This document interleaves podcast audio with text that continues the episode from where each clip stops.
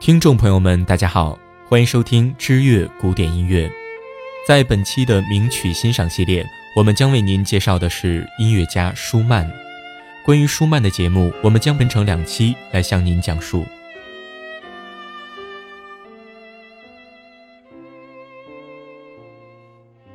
舒曼不仅仅是位作曲家，同时还是一位音乐评论家。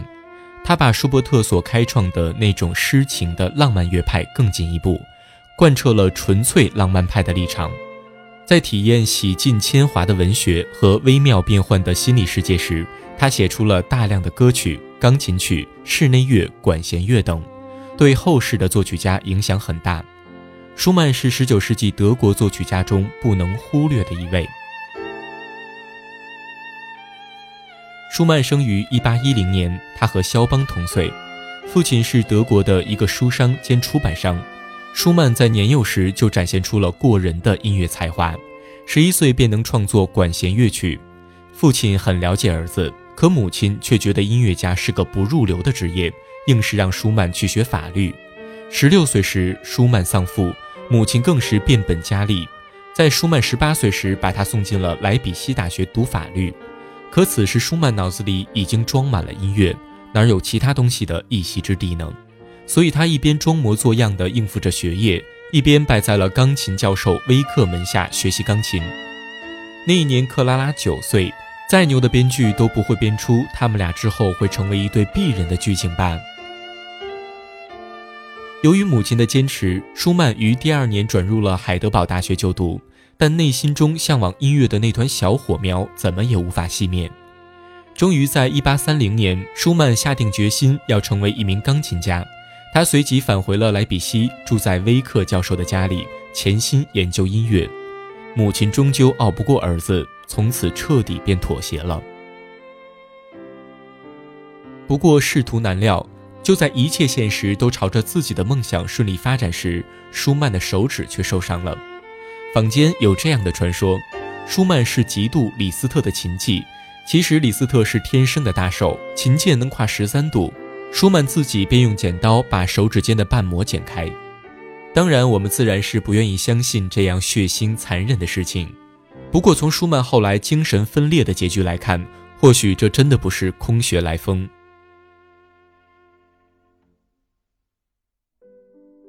至此，舒曼必须放弃成为钢琴家的梦想，把全部精力都放在了作曲上。不过，这也算塞翁失马焉知非福，后人真的是以作曲家的身份来记住舒曼的。除了音乐，舒曼还醉心于各个方面的艺术。他少年时醉心文学，体现在他音乐中的特质就是演绎了舒伯特音乐那样的浪漫诗情。他的创作追求自我。用钢琴技巧来体现音乐幻想的创作手法是自己的标签。此外，如我们开篇说的第一句话，他还是一个出色的音乐评论家。他用客观的笔法加之文学性的评论，捧红了舒伯特、肖邦、勃拉姆斯等人。他的音乐阵地就是1834年创办的新音乐杂志。第一个评论的对象就是肖邦，他用“诸君，请向肖邦致敬。”他是个天才，这样的标题乐评向世人介绍肖邦的作品。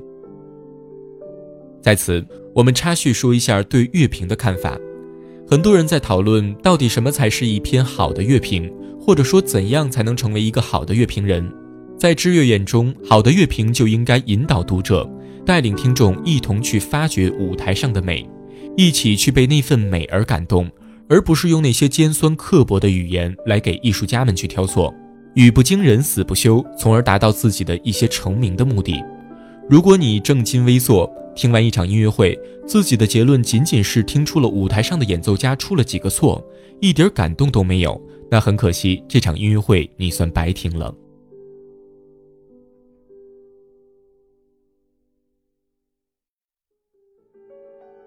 继续回到我们本期节目的主角，舒曼二十五岁时与小他九岁的克拉拉展开了如火如荼的恋爱，两人的恋情遭到了威克的激烈反对，为此舒曼与威克争执了四年，甚至不惜法庭相见。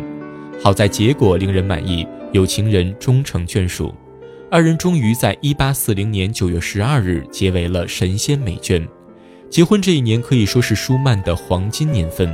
他一共写了一百三十八首歌曲，被称为歌曲文萃。一八四三年，舒曼在莱比锡音乐学院任教。一八五零年，他搬到了杜塞尔多夫任乐团的指挥。不过，此时的舒曼已经出现了精神分裂的征兆。他的精神病也曾治愈，但不幸复发，并于一八五六年死于精神病院。舒曼与克拉拉的墓地被后人安置在波恩。好了，关于舒曼的故事，我们先为您分享到这里。在下一期节目中，我们会为您讲述舒曼的代表作品。如果您喜欢我们的节目，请您关注我们的新浪微博或者微信公众账号“知乐古典音乐”。在微信公众账号中有更精彩的内容等待您的光临。感谢您的收听，我们下期节目再见。